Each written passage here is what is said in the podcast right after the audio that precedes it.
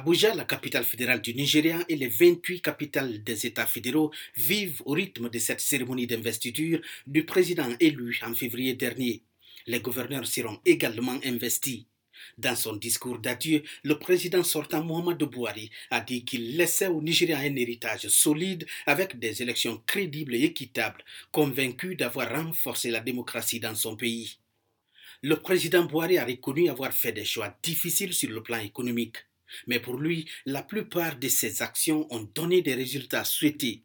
Je suis persuadé que je quitte mes fonctions avec un Nigeria meilleur en 2023 qu'en 2015, a déclaré le leader de 80 ans.